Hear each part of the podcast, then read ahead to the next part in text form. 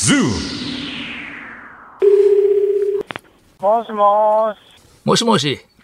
はいはい、どうも。誰かわかりますか？え？今日はあれじゃないの？今日日本放送の吉田さんの回だよね。はい、吉田です。吉田もおります。はい、そして増山もいます。もう一方ゲストの方がいらっしゃいます。元橋です。元橋？元橋信弘くん。当たり。何してんのそんなとこで？いや、よ呼ばれたのよ。あの、今ほら、ネットフリックスで全裸監督2やって、大当たりして、今日お話ししようとして、あと、辛坊治郎君の高校時代の話とか。辛坊さんが今、高校時代いやでもさ、これね高校時代そ、うそうそう、元橋くん、元橋くん、うんうん元橋くうんん。儲かってる。深川亮です。どうも、聞こえますでしょうか？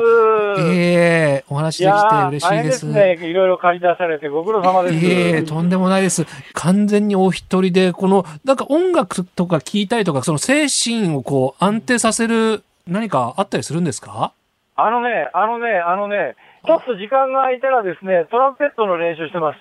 トランペットの練習するのにすごくいいんですよ。ここだったらね、半径何百キロ誰もいませんからね。いや、まあ、クジラが驚くぐらいですよね。うわ、でも素敵ですね、辛坊さん、本当に。もしもし。もしもしあ、どうも、白くです。ご苦労様です。太平洋上です。辛坊さん、リスナーの方からですね、コメント届いてるんですが、この辛坊治郎ズームが現在のこの時間帯、月曜日から木曜日の枠になったのが去年の7月6日だったので、ちょうど1年ですね。おめでとうございますっていうのをいただいてます。ああ、そうか。いやー、思えば、この番組ってまだそんだけしかやってないんですよね。もしもし、飯田です。もし、ご苦労様です。どうもーメール、ちょっと簡単にご紹介しますね。リスナーの方から、兵庫県のつたろうはいはいお願いさんしま。辛坊さん、一大事です。辛坊さんが大好きな本田翼さんの熱愛報道がありました。お相手は年下の研修医とのことです。いたか？ええ、でも、この間のあの、楽器の時もそうだったわけでさ、はいはいはい。関係ないよね。リスナーの皆さん、ヨットで日本に帰ります。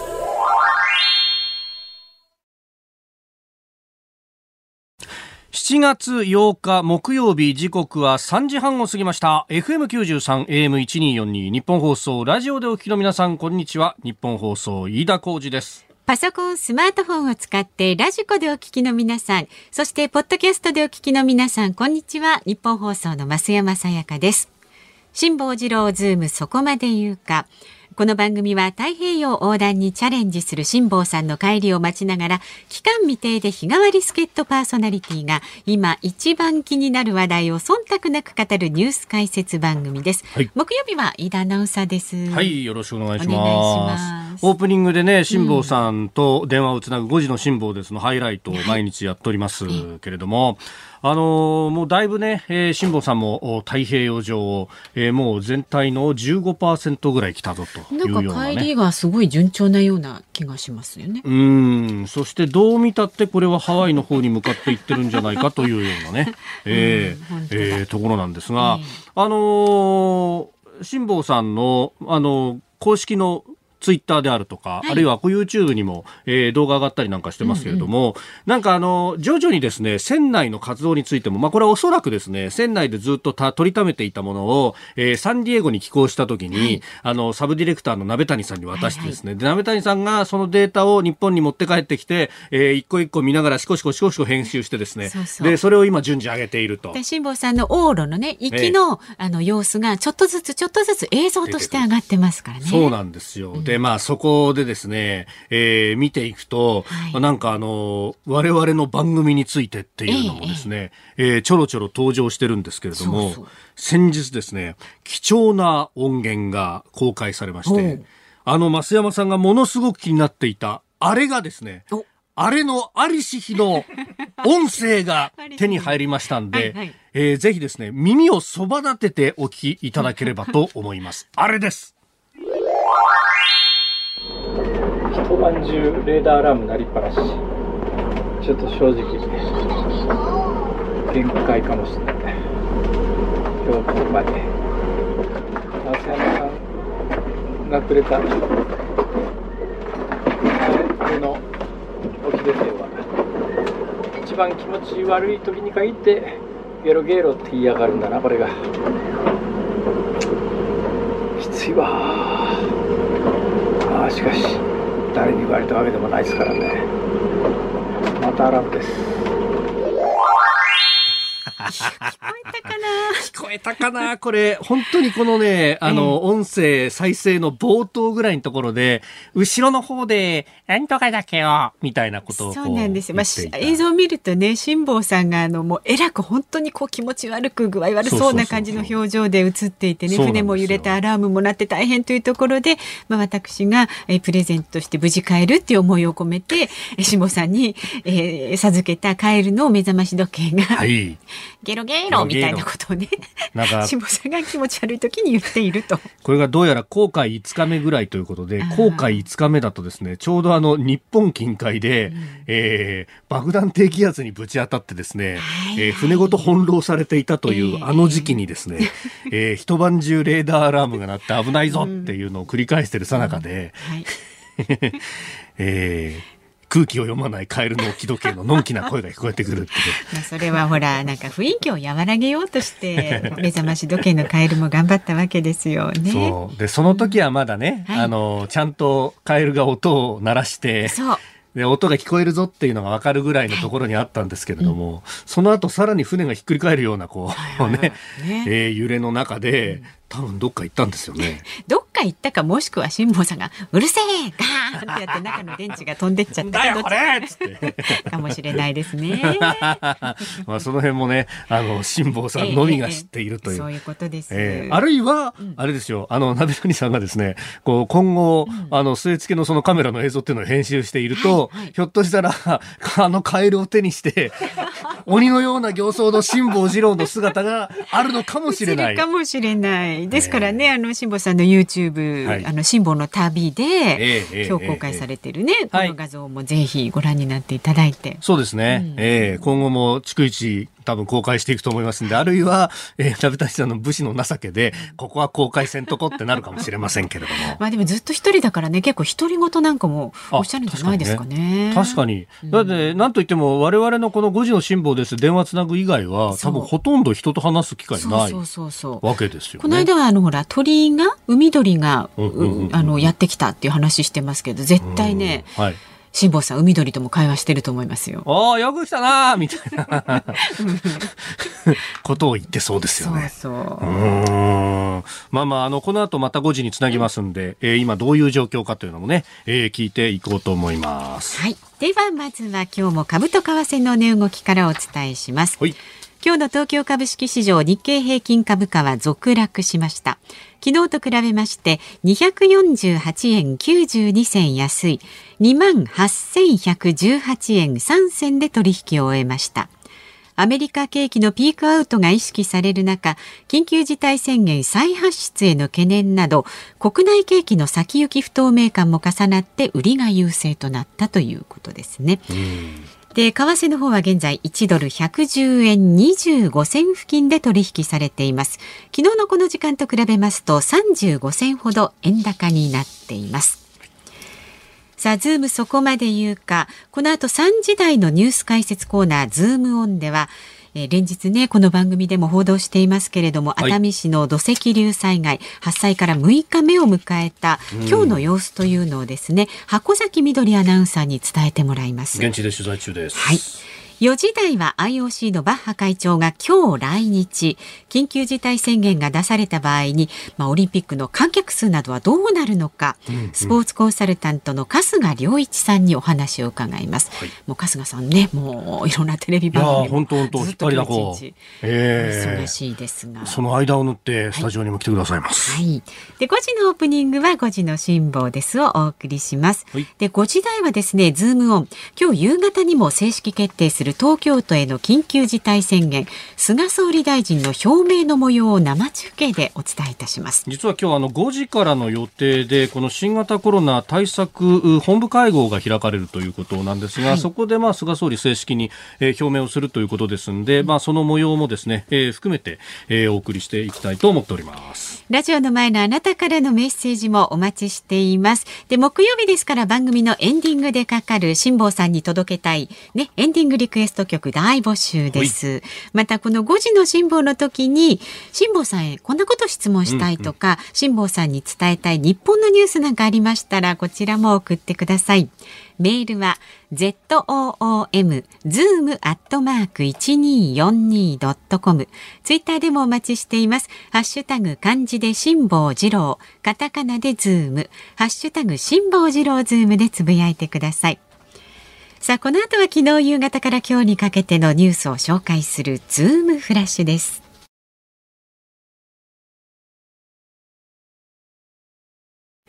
ニッポン放送がお送りしていますズームそこまで言うか。木曜日は飯田アナウンサーとお送りしています。ではまずは昨日夕方から今日にかけてのニュースを振り返るズームフラッシュです政府は昨日東京都に4度目の緊急事態宣言を来週月曜日から発令する方針を固めました期限は8月22日までとなる見通しで今日開かれる政府対策本部で正式決定しますこうした中、東京都では前回の緊急事態宣言の時と同様に飲食店に対して酒類の提供を認めない方向での調整が進んでいます。酒類を提供する飲食店には休業を要請するほか酒類を提供しない飲食店にも午後8時までの時短営業を求める方針です。広島県三原市で8日大雨による洪水や土砂崩れが発生し市内数カ所に最高ランクの避難情報緊急安全確保が発令されました。三原市によりますと市内を流れる天井川の堤防が決壊するなどしましたが人的被害は報告されていないということです。内閣府が8日発表した6月の景気ウォッチャー調査は街角の景気実感を示す現状判断指数が前の月と比べて9.5ポイント上昇の47.6となり3ヶ月ぶりに改善しました。大リーグエンゼルスの大谷翔平選手が7日のレッドソックス戦に2番指名打者で出場し3試合ぶりとなる32号ホームランを打ちました。松井秀喜さんがヤンキース時代の2004年に記録した31本を超え日本人最多を更新しました。えー、スタジオには夕刊各紙も入ってきましたけれども大谷選手32号というのが朝日新聞は大きく一面に出ておりますね、はい、これはすごいよねというね、えー、そうとしか言いようがないという感じ。もう見ててねなんか、ね、またかっていう本当ですよね。また打ったというふうに驚嘆したなんていう現地メディアのね声なんかも伝えております。で、えー、一方で、えー、緊急事態宣言については日経と読売一面トップというふうになっております。で、まあ、あの、まず雨が心配というところなんですけれども、あの、新幹線がね、え今日はその三原のあたりというのは非常に影響を受けているということで、えー今情報入ってますね、はい、入りました。JR の山陽新幹線が大雨の影響で現在広島から新岩国駅の間の上下線で運転を見合わせています JR 西日本によりますと運転再開の見込みは立っていないということですのでご利用の方ご注意ください。うんホームページ見ますと現地は雨が降り続いているということで、うん、まあそうすると雨量計が、えー、規制値を超えると自動的にもう安全のため止まら止めざるを得ないということになって、まあこれは雨足が弱まらない限りは止め続けることになると、うん、えー、いうことですのでまあ今日はかなりね影響があるということ。そしてまあこれ山陽新幹線の区間でもう止まるということになると、はい、まあ直通ののぞみ等々影響を受けるということもあって、ね、ちょっと一部ね、あの、特に東海道新幹線の上りで、うん、えー、遅れが発生しているということであります。えー、ご利用の方、こちらもご注意いただければと思います。えーそして緊急事態宣言についてということで、えーこのフラッシュニュースの中でもですねもうあの2項目に分けて、えーご紹介をいたしました。はいで、あの、これ、今日ですね、まあ、あの、これが発出されるということになると、あの、えー午前中に、まあ、新型コロナウイルスに対する基本的対処方針分科会というものが開かれ、そしてその後、議員運営委員会で、えー国会議員に対しての説明が行われると、今まさにそれが行われている最中なんですが、えーそしてこの後5時から本部会合が開かれて正式決定、7時頃からですかね、まあ、夕方、夜にかけて、えー総理の会見というような一連のスケジュールがセットされて、えーおります。で、この午前中のですね、えー基本的対処方針分科会の中で、えー西村担当大臣が種類の提供を続ける飲食店と取引を行わないよう、えー種類販売事業者に要請する意向を明らかにしたということであります。はい。いやこれお酒を卸す業者の方に取引をしないようにっていう。いうことにをあ、えー発言をそのままあの受け止めるとそういうことになるというかそれ以外に取りようがないっていう感じなんですが。はい？という話でですね、うーん、あの、まあ、そもそも論として、その種類提供するう飲食店に対して、えーやれることっていうのも、これ、要請に過ぎないということで、えーあります。まあ、緊急事態宣言をやれば、あの、時短要請等々に応じないところに関しては、まあ、最終的にその、えーまあ、罰金等々って罰金とは言わないですけど、まあ、過料等々っていうのは、まあ、もちろんあるうところはあるんですけれども、ただ基本的にはこれ要請に過ぎないというのが、まあ、これが、まあ、法律上そう決まっているということであるとか、あるいは、で、あの、実際にそうやって営業するところに関しては、まあ、あの、一応法律で決まってますけれども、じゃあそこに卸す業者さんに関してっていうのは、特にあの、これ、あの、権限もないはずで、まあ、ある意味要請にしか過ぎないということで、ただ要請と言いながらですね、まあ、こうやって、あの、報道がされて、そしてなんか世の中の空気で縛っていこうとするというと、これあの、政府の建前としては要請というふうには言うんですけれども、要請と言いながら要請じゃないというかですね、えー、卸すとはけしからんみたいなことになってしまうと、えーいうことで、これあのね、あの、憲法で定められているというか、あの、保障されている営業の自由、まあこれあの、憲法に明文的に保障されているわけではないんですけれども、まあ例えば職業選択の自由であるとか、あるいは財産権を侵されないよっていう規定から読み取れるところで営業の自由っていうものも、えー当然ながら経済的自由権の一つとして、えー国民があまねく享受できる権利の一つであろうということはすでに言われているところでもあり、そしてそれがですね、あの、業種によって、えーお酒を取り扱い、卸す業種であるとか、それをこう、人に対して提供する業種だけに限って、えーそれを禁じるような事実上ですね、えーことというのは、これ、あの、まあ、こんなこと言うと大げさじゃないかって言われるかもしれないですけど、これある意味の憲法違反なわけですよ。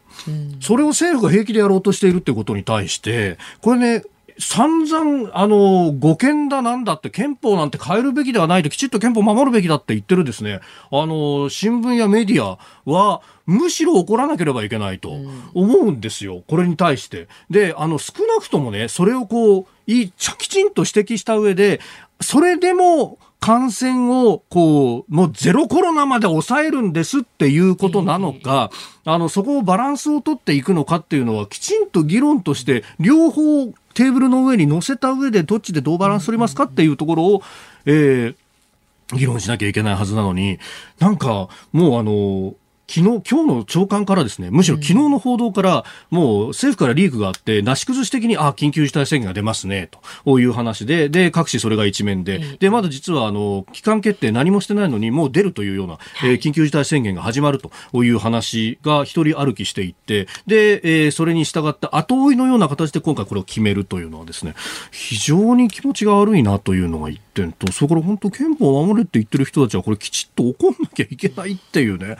ええいや、私は、あの、憲法は時代に合わせて変えるべきだっていうふうに思うんですが、それにしたってですね、守るところは守るべきだし、この営業の自由とか自由権に関してっていうのは、ええきちっと守るべきことだろうということを、まあ、非常に思うわけです。で、その上ですね、これ、あの、種類を提供する業者、飲食店に関しては、あの、要請によって、えーお営業しないという決断、あるいは時短をしたという決断をした場合には、保証金が出るということは、まあ、各都道府県でも決まっていることですけれども、じゃあ、この卸売業者に対してどうするんだとか、あるいは種類を作っている会社とか、それこそですね、あの、種類を作っている会社っていうと、大きなところはですね、それこそナショナルブランドの大きな大きな酒造メーカーから、本当街でですね、蔵一つでやってるような、個人でやってるようなところまで様々あるわけで、で、あの、そういうところのですね、なりわいとかを考えたら、資金繰りとかも考えたらですね、決して今楽な状況ではないだろうし、そこに対してですね、なんかあの、ペロッとこうやって会議で言うだけでもって、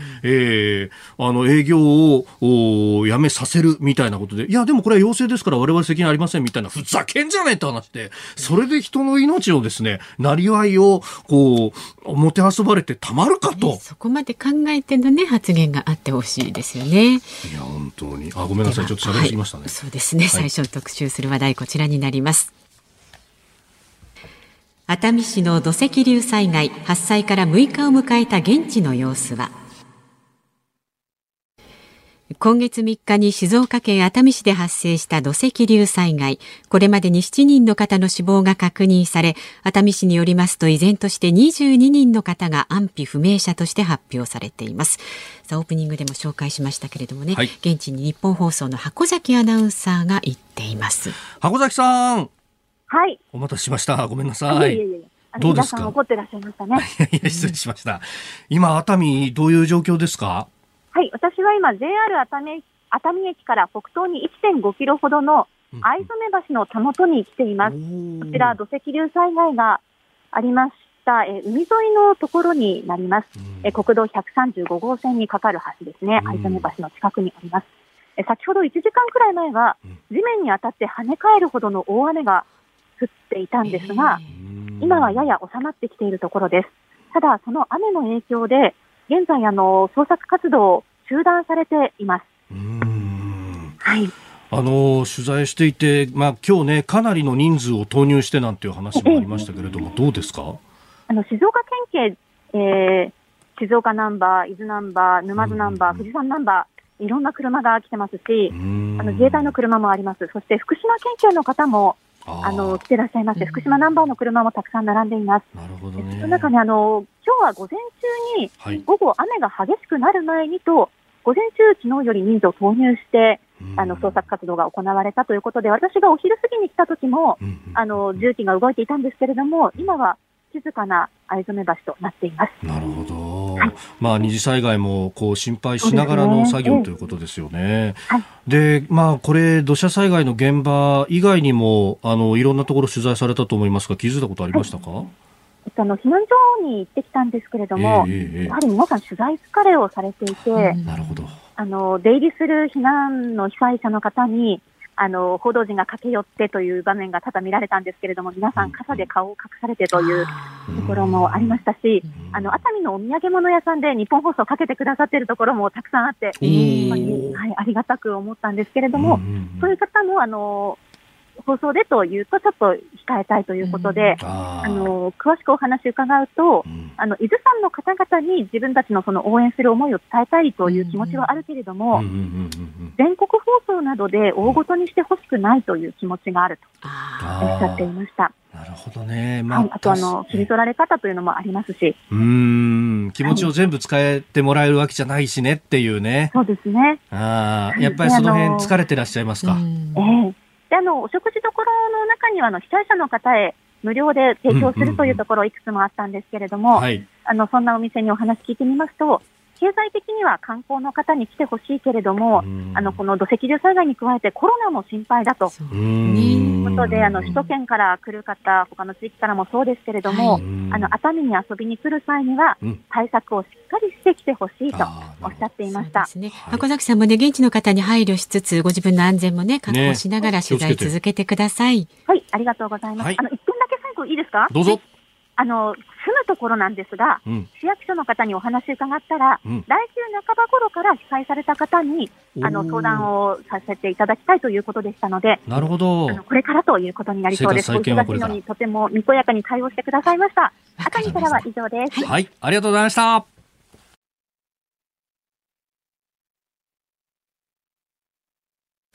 7月8日木曜日時刻は夕方4時を過ぎました。改めましてこんにちは。日本放送の飯田浩二です。こんにちは。日本放送の増山さやかです。ご意見いただいているのでご紹介していきありがますとうございます。滋賀県にお住まいの風太郎さん44歳の方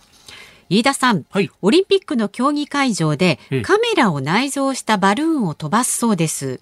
上空100メートルから人流などを確認するそうですが、なんだか近未来な光景ですね。コロナがなければぜひ生で見てみたかったです。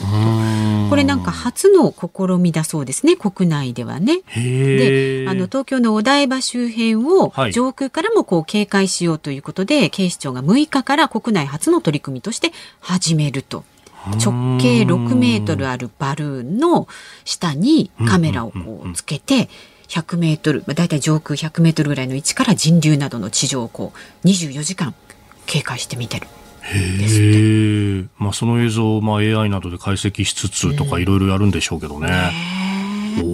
ーまあ、警備というとね、あのー鉄道の駅でも手荷物のね、えー検査を始めるであるとか、まあ、徐々にこう迫ってきてるなというところがありますが、まあ、一方でね、あの、聖火ランナーに対して水鉄砲でなんていうのが、いやーあれ、あのー諸外国だったら、もうその瞬間から突き倒されたりとかして、で、あの、後ろ手に縛って無理やりにでも拘束っていうのをやるのが普通だと思いますが、い、や、日本の場合は随分と優しいなっていうか、おい、優しすぎるぞっていうようなね、えーところも、なんかちょっと、どうんっていうふうに見てしまいましたけれどもね。うん。まあ、もちろんね、本番の警備っていうのはもっとすごいだろうし、まあうねええええええ。やっぱあの、いや、飯田さん、手の内はもちろん明かせませんけどねって言いながら、まあ、あの、いろんなところ取材すると、まあ、それなりにちゃんと準備をしてますよ。そうですか。まあそうですね。ええ私たちが全部知っちゃってたらね。そうそうそうそう、意味がないっていうのもねそれはそれで、えもちろんあるんですけれども。うんまあでもね、私たちもね、やっぱりそれに協力する形でね、はいうん、どうせ開催するんであればね。まあね、だってこの日本その周辺でもですね、はいあの、国際フォーラムもがあのね、えー重量挙げとかの会場にもなるんで、はい。あそこに関しては結構手前からもうすでにね、えー入れないようにして。車とかはもう流入をストップさせてみたいな交通規制は始まってたりなんかしますんで、うんうん。まあその辺見ると、おだいぶ始まってきてるなっていう感じがね、まあなんだかんだ言ったあと2週間ですから。はい、はい。ねさあ、あなたからのご意見もまだまだお待ちしております。ズームアットマーク 1242.com。ツイッターはハッシュタグ辛坊治郎ズームでつぶやいてください。さあ、この後はスポーツコンサルタントの春日良一さんにお話を伺っていきます。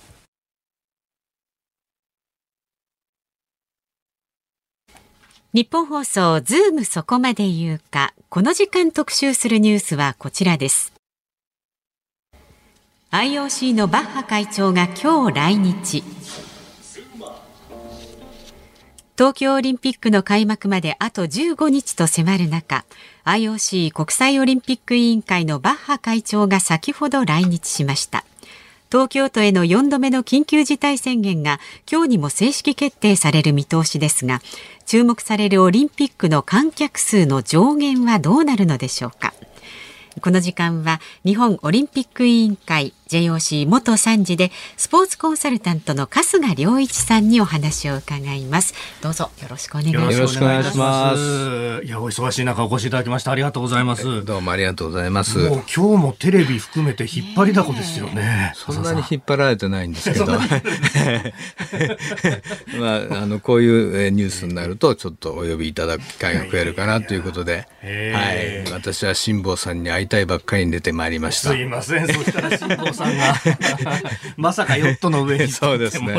長い間辛抱しております。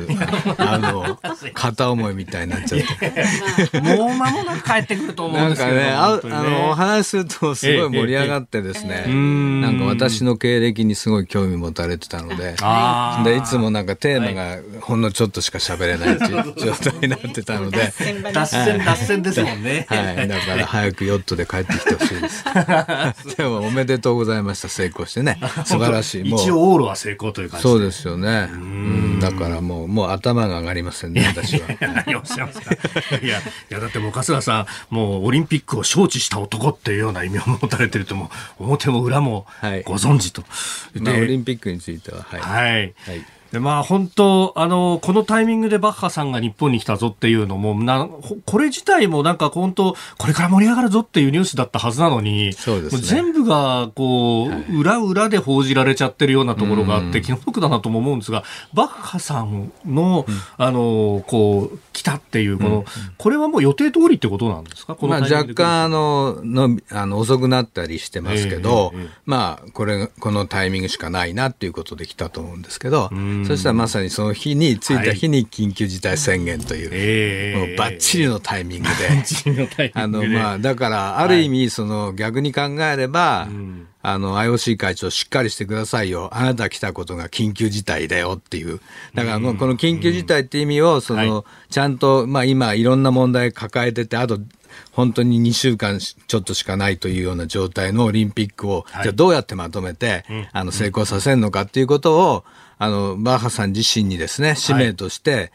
伝えられる、そういうあ機会だったんじゃないかっていうふうに思います。うーん。どうまとめるってところでいくと、まあ、今取り沙汰されてるのは、その、お客さんをどうしようかっていう、いや、春日さん、実は私もね、チケット持ってるんですよ。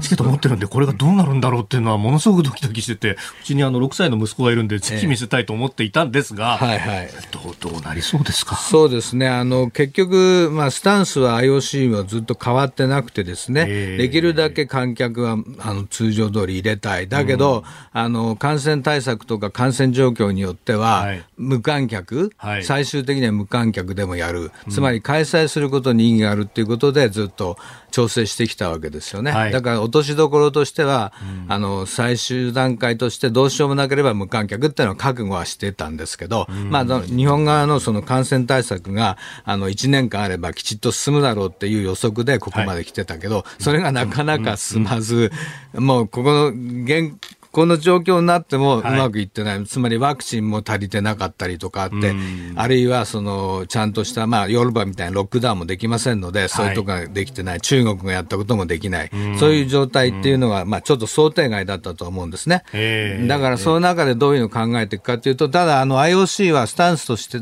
は政治には全然口出しませんから、その国の、はい。あの、いわゆる感染対策についてはええ。尊重する。だからその国のルールには従うっていうスタンスです。ですからここにおいては、日本が、日本政府がですね、はい。どういう対策をするかっていうことに準拠してん、観客数も決めていかなきゃなんないっていうことだと思います。うん。ですから今日はあのその政府がですねどういう見解を出すかっていうことですね、それが一つあって、その中で5者会議でどう決めていくかっていうことになりますから、あの政府が決めたライン以上のことはなかなかできないという、そういうことだと思います。うーんそうすると緊急事態宣言が出て、だから他のスポーツとかでどういうお客さんの入れ方してるかとか、そういうところと、はいまあ、あの、引き伸ばして考えていくって形になっそうてしまう。ですね。でそれについてはもうあの、昨年からあの、プロ野球とか J リーグに協力してもらいながら実験もやってるんですね、組織委員会は。で、それぞれ、例えばあの、感染、あの、クラスターが出ないとかっていう、はいあの、まあ、結果も残しているんですよねこの。間またスーパーコンピューターでもね、ええそんな計算出たりしてましたよね。そうですね。文部科学省と理科研、理理研ですか？理研が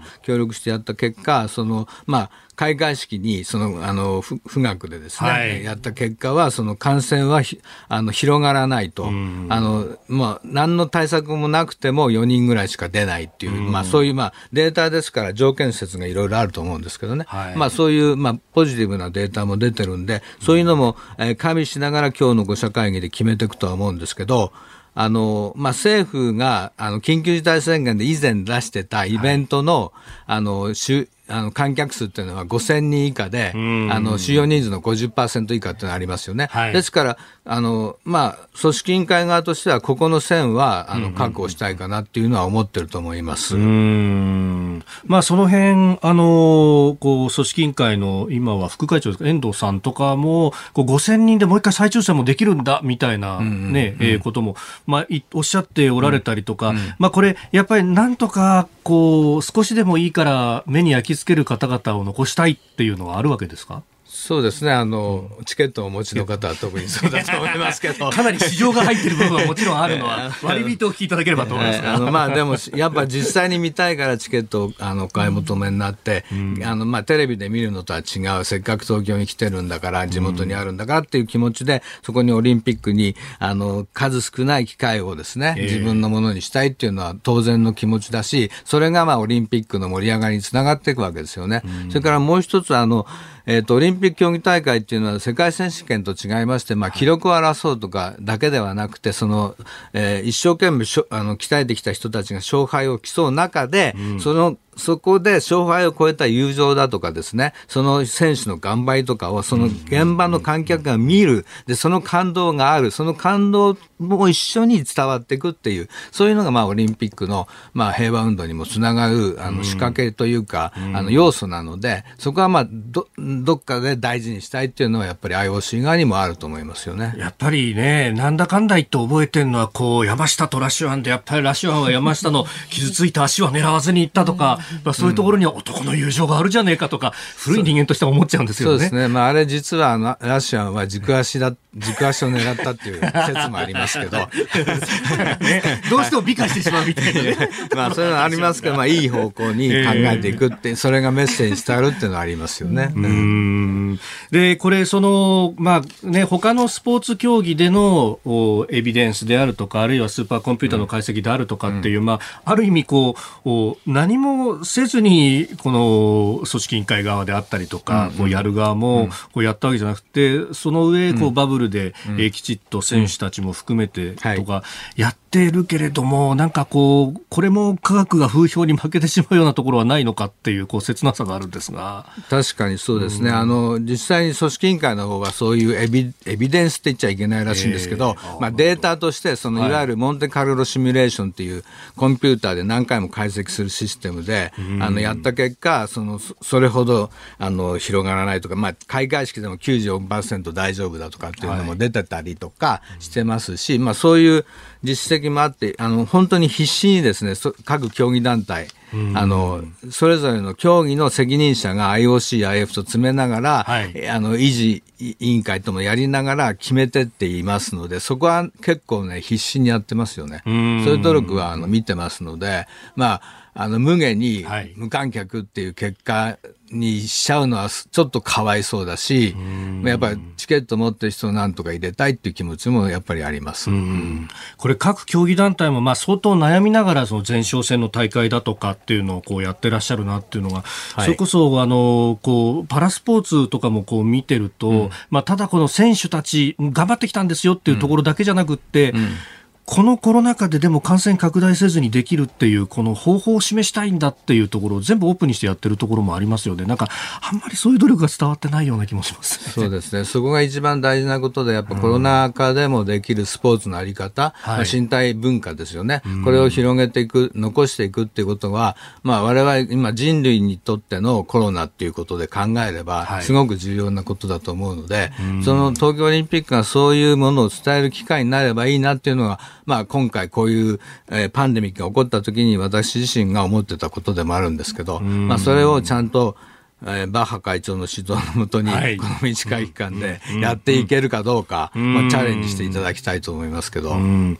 あと、それこそ他方ですね、あの、これ、オリンピック来るぞっていう風になったコロナよりもっと前のことを思い出してみると、まあ、あの、いろんなこうメディアが出てきてるし、いろんなデバイスも出てきてますと。で、その中でこうインタラクティブにじ実際に行って楽しむのもあるし、行かずともいろんな楽しみ方ができるっていうのを体現するんだって、なんか、そういうこうイメージみたいなものって夢のように語られてたと思うんですけど。おっしゃる通りですね。だから本当にあの延期した時点では、そういう新しいオリンピックのあり方ですよね。なデジタル化っていう言い方してますけど、ええええそういうオリンピックのあり方も考えていかなきゃいけない。で、東京オリンピックはそういうものも示す機会にしたいっていうふうに思ってやってたんですけど、まあそれが見えてないっていう状態。だから本当にそれが残せれば素晴らしいことですよね。うんどうなんですか、その辺あと2週間ちょっとですけれども、これ、それに向けて準備してきた人たちっていうのも、その組織委員会の中にはいるんですよね。そうですね。あと、あの、OBS って言って、オリンピックブロードキャスティングサービスって、まあ、つまり、オ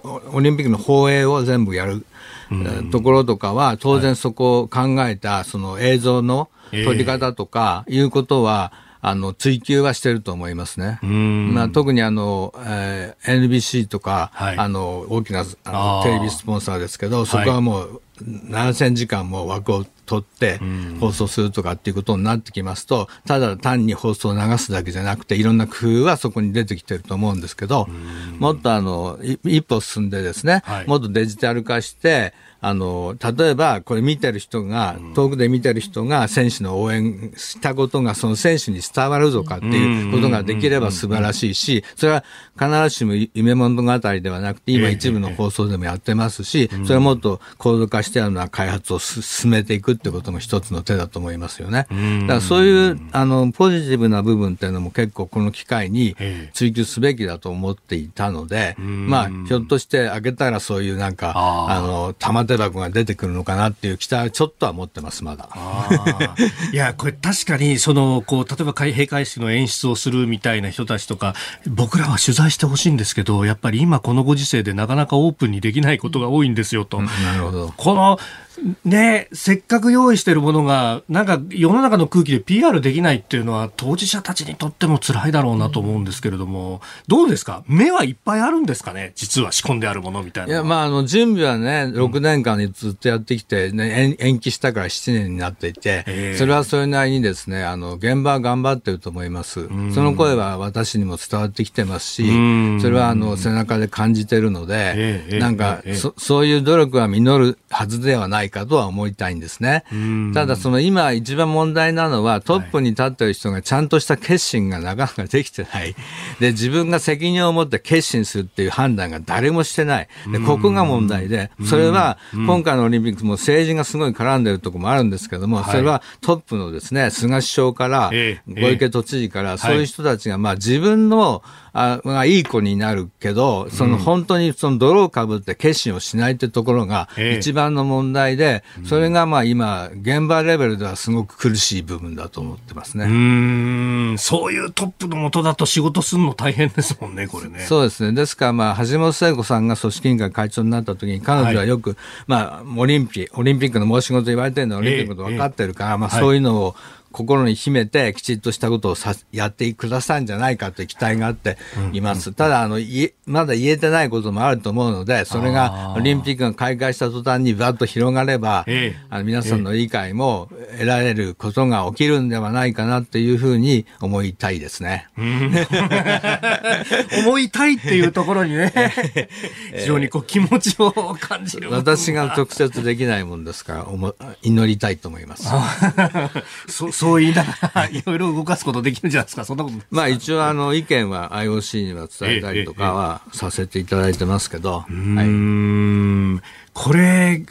例えば、そのやっぱりそういう泥かぶるとかリーダーシップとかっていうと、こう森喜朗さんとかっていうのはそういうことをやろうとした人だったんですか？どうなんですそうですね、リーダーシップは取ってたかもしれないけど、例え。ば、まあちょっとまだね、あの、昔、ステレオタイプな、あの、スポーツ感っていうのがあったかもしれない。だからその時にそのデジタル化っていうのはどういうものだとか、あの、まあその、若い人たちに訴えるオリンピックのあり方とかっていうのは、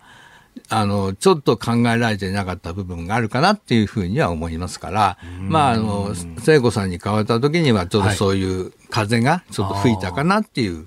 ことは思いましたけど。あの橋本会長ご自身も、まあ、あの運命というか宿命というかねそういうこう単語を使いながら、うんえー今回の会長を引き受けるにあたってということをおっしゃってました、まあ、そういう意味ではこう身を捨ててでもっていうような覚悟をおあおりになるんですかね？あると思いますね。まあ、彼女自身、その、ある、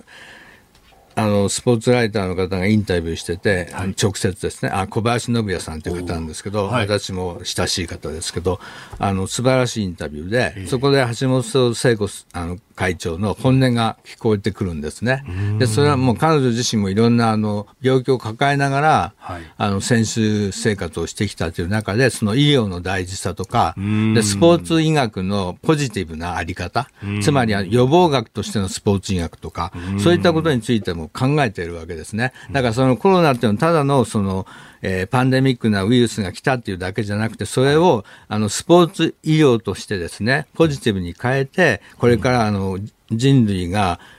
あの、本当の免疫力をつけてやっていくっていう方向にですね、あの、持っていけるような、そういうビジョンも持ってらっしゃったので、そういうことがあの伝わっていけばいいなと、それが形になればいいなと思ってますけど。うん。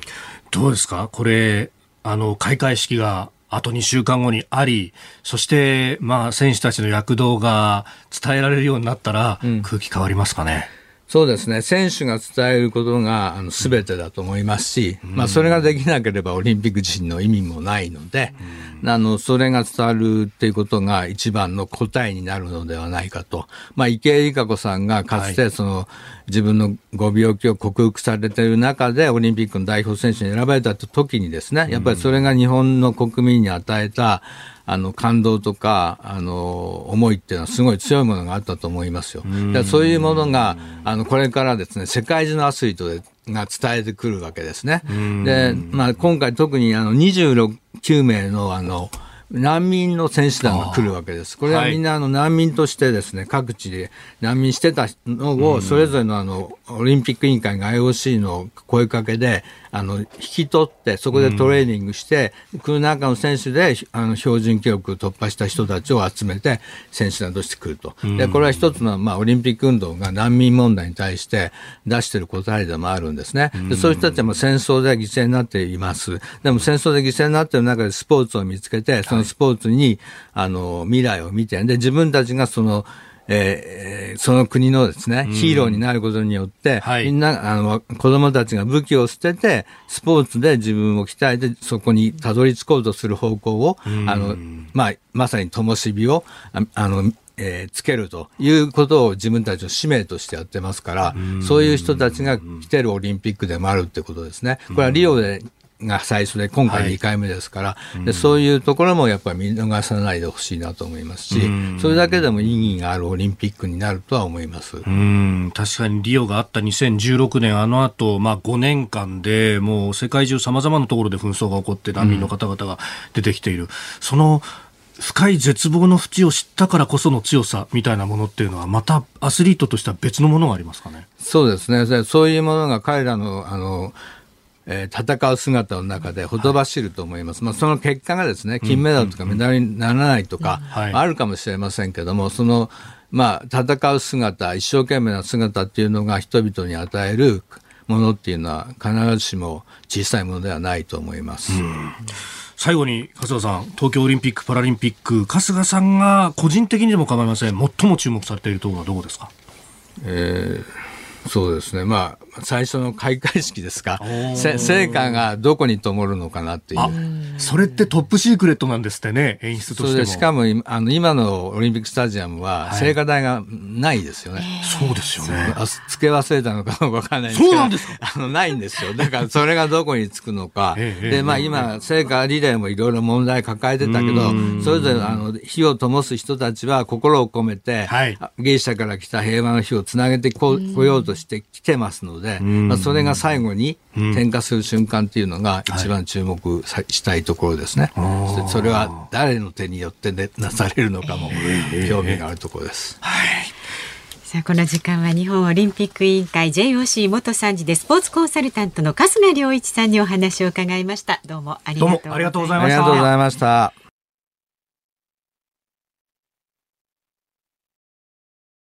7月8日木曜日時刻は午後5時を過ぎました。改めましてこんにちは。日本放送飯田浩二です。こんにちは。日本放送の増山さやかです。ズームそこまで言うか辛坊さんがね帰ってくるまで木曜日は飯田アナウンサーとお送りしています、はい。お待たせいたしました。せした。た生存確認テレフォン本物が出ます。5時の辛坊です。はい。はい電話かけちゃいますよ。はーい。まああのハワイに向かってるとしか思えないこのいや本当ですよね。軌道なんですけれどもね。これでもね先週つないだ時も、い、やいやいやこうやってこう南回りで行くのがセオリーなんだよって言ってはいましたそうそうそうそうおもうもしもーしどうも飯田でございますはい、ご苦労さんです。いやいやいやいや どうですか？あ、え、どうですか？あの、ええ貿易風帯入ってなんか入んない、入らないのがよくわかんなくてですね。風が結構ね、はい不安定なんですね。不安定でみたいに、カチッとしたビューって吹くわけじゃない。高気圧の風だからね、高気圧の風って割とふわっと吹くから、あのー吹いてんだけど船走んないとかね、そんな感じですね。吹けばいいってもんじゃないんですね。まあ、あの、風にはね、芯みたいなものがある風と、芯みたいなものがない風があって、芯みたいなものがない、ふわふわっとした風はね、はい。非常に困るんだね。だから、同じ風速とかじゃ測れないんだよね。そういうもんなんですか。そういうもんなんです。はい。ここのところはだからまあ3ノットから4ノット、5ノット前後ぐらいでこうずっと水位みたいになってますね。あの古野電機さんの見ると。ああ、まあそうですね。あ、苦労してるんですよ。あ、頑張って走ってるんですよ。これ、あの、どうなんですか？南にだんだんと下っていってるようにも見えるんですけれども、ここで貿易風つかめばもうちょっと戦速も上がってきたりするもんなんですか？どうだろうな。それでもやっぱ5ノット超えないと思うよ。だから4ノットで平均で走ってくれりゃもうこっちは十分なんでね。あえー、1日4ノットでは、4ノットで24時間走れば96マイルだから、レガン100マイルで一つ標準なんだけど、まあ、あの90、90マイルぐらい1日走りゃもう同じだよね。1日で200キロ弱いくとそれでね。まあそんな中ですが、今日もリスナーの方からメール届いてます。はいはい、どうぞ。川崎市55歳の伊佐丹さん。辛坊さん、昨夜は七夕でしたが、太平洋上での天の川は見られましたか？お、むしろ、えっとね、今、今今まさにじゃないね、今空綺麗に晴れてきてね、ええ今ええこっちの時間で言うと時差1日だから今日が7月7日なんだけど、ですよね天の川すっごい綺麗に見えてるよ。あら。そうなんですか。いやー、七夕おめでとうございます。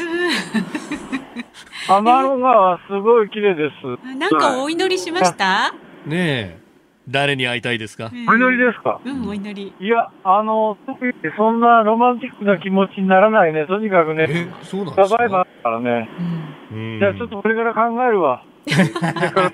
そうですよ。せっかく見えてるんだったらね、なんかしといた方がいいですよ、お願い。ねえ。そうだね。そうだね。はい。いや、本当に綺麗。お写真とか撮らないんですか？見事な、見事な。いや、天の川はね、普通のカメラじゃ映んないね。そっかそっか。これは多分ね、長時間ロコをかけるような、まあ、あの、赤道儀で地上の安定してるところかじゃないと、船の上から絶対無理だね、こんなもん撮れないね、写真には。なるほど。じゃあ目に焼き付けてきてくださいよ。ねえもしくは天の川に向かって、あのトランペット吹いちゃってくださいよね。はい。じゃあ頑張りまおお天気をお伝えします。す。はいはい、えーお願いします。今日も昨日お伝えした内容と大きな変化ないんですが風の弱いエリアが点在していて、明日のこの時間までは平均8ノット前後の予報が一応出てます。で少し範囲を広げて見てみますと北緯15度あたりまで南下すると安定した西向きの風が吹いているということですので。はい、了解です。ありがとうございます。この先も気をつけてはお気をつけて。はい。どうもありがとうございましたはい、どうも。うー。普通にスタジオで打ち合わせしてるみたいなテンションになってきてますね。だんだんなんかこうやりとりも慣れてきちゃってますね。本当ですね袋はね。本当袋はさすがに。えーということで、まあ、あの、辛坊さんのね、最新情報等々、あの、番組のツイッターなどもおご覧いただければと思います。ぜひご覧ください。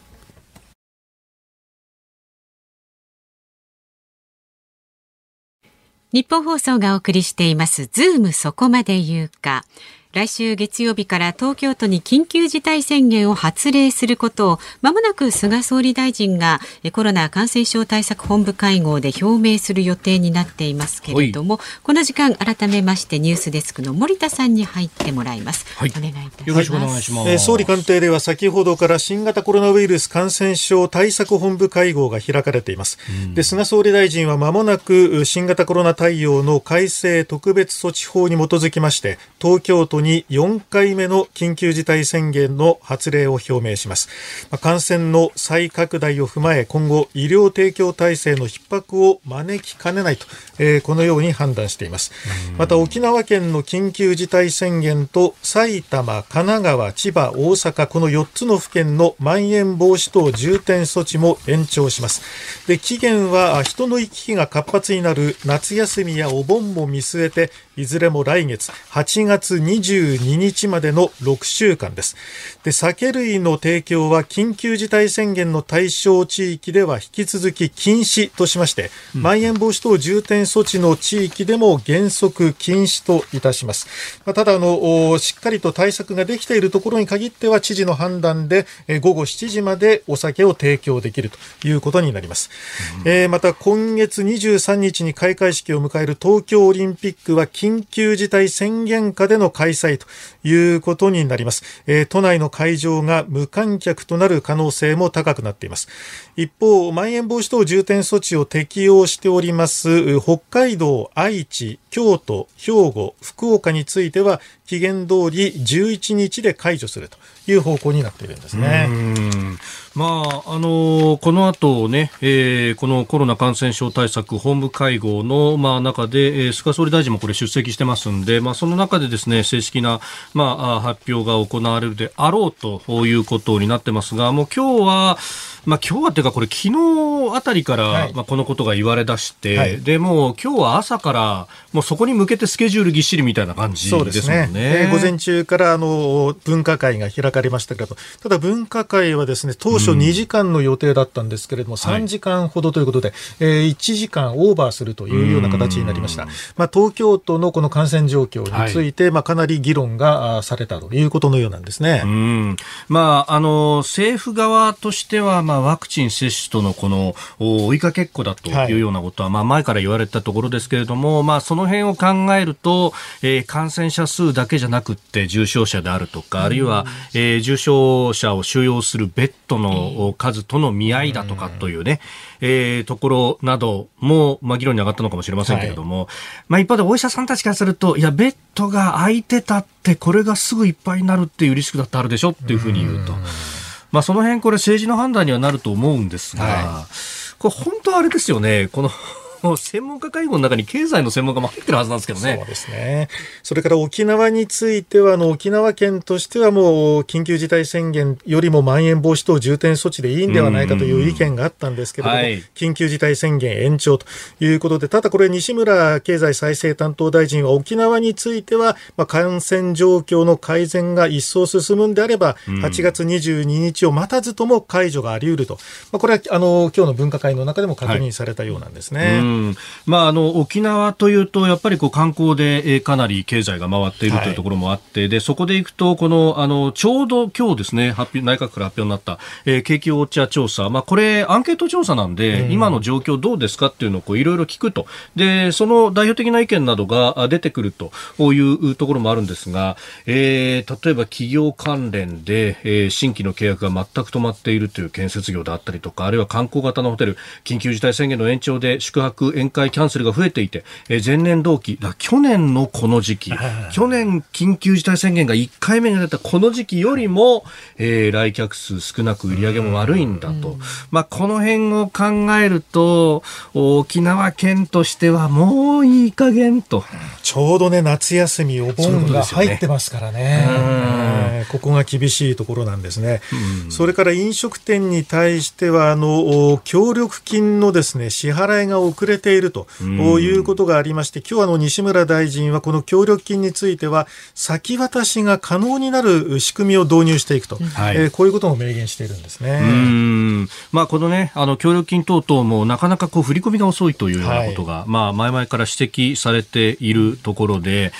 まあ、その、今現状でも、その3月、4月分がそろそろ来るかどうかみたいなことも言われているう中で、まあ、まずは先渡しをしてとおいうことなんでしょうけれどもね。まあ、それにしたって、その、実際に受けられる業種として飲食店などはあるかもしれませんけれども、まあさ、ね、オープニングでも話しましたが、そこに、こう、お酒をあ卸す業者とか、ええあの、さ魚屋さんとか、えー八百屋さんとか肉屋さんとか、そういったところまで手が回ってないんじゃないのっていうような、あと、私、あの、朝の番組やってると、朝はこう、タクシーで通勤せざるを得ないですね。朝電車がないから。いや、飯田さんね、もうこれ大変なんてもんじゃないですよ、と。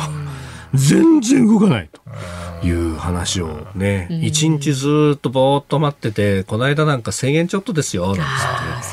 ガソリン代にもならないんですよって。まあだから飲食店に対してまた引き続き休業要請ということなんですが、今まではあの結構ね、あの、まん延防止等重点措置ということで、深夜までお酒を出していた店なんかも多かったんですが、ここをどこまでまたあ言うのか、今日はあの、東京都がまた、夜、対策本部会合を開きますので、また東京都のお対処措置が、えー出てくると思うんですけどもね。えーメールやツイッターでもね、えーやはり様々ご意見いただきますが、こちら、ぼやき太夫さん、えー緊急事態宣言の期限を設定する今が未だに理解できないんだけれどもと、解除する条件を設定してないしね、というふうにもいただいております。えー対策本部会合で菅総理大臣が緊急事態宣言のお発表決定をこれから今表明するところです。うん。えーそれでは総理からご発言をお願いいたします。えー全国の多くの地域において、新規感染者数は減少しておりますが、東京を中心とする首都圏は、先月末以降、感染者数の増加が続いております。重症者の数や病床の利用率は低い水準にとどまっておりますが、変異株の影響を考慮し、再び全国への感染拡大を波及させないためにも、対策を強化する必要があります。こうした状況を踏まえ、緊急事態宣言を東京都を対象に発出し、また沖縄県については延長することとし、期間を8月22日までとすること、まん延防止等重点措置については、埼玉県、千葉県、神奈川県、大阪府について、8月22日まで延長すること、北海道、愛知県、京都府、兵庫県、福岡県について、7月11日をもって終了することをそれぞれ決定をいたしました。ワクチンの効果が明らかとなり、病床の状況などに改善が見られる場合には、前倒しで解除することも判断をいたします。緊急事態宣言の地域では、これまでの対策を継続をし、飲食店における酒類の提供を一律に停止をいたします。まん延防止等重点措置の地域においても、酒類の提供は原則として停止することとし、地域の状況に応じて判断することといたします。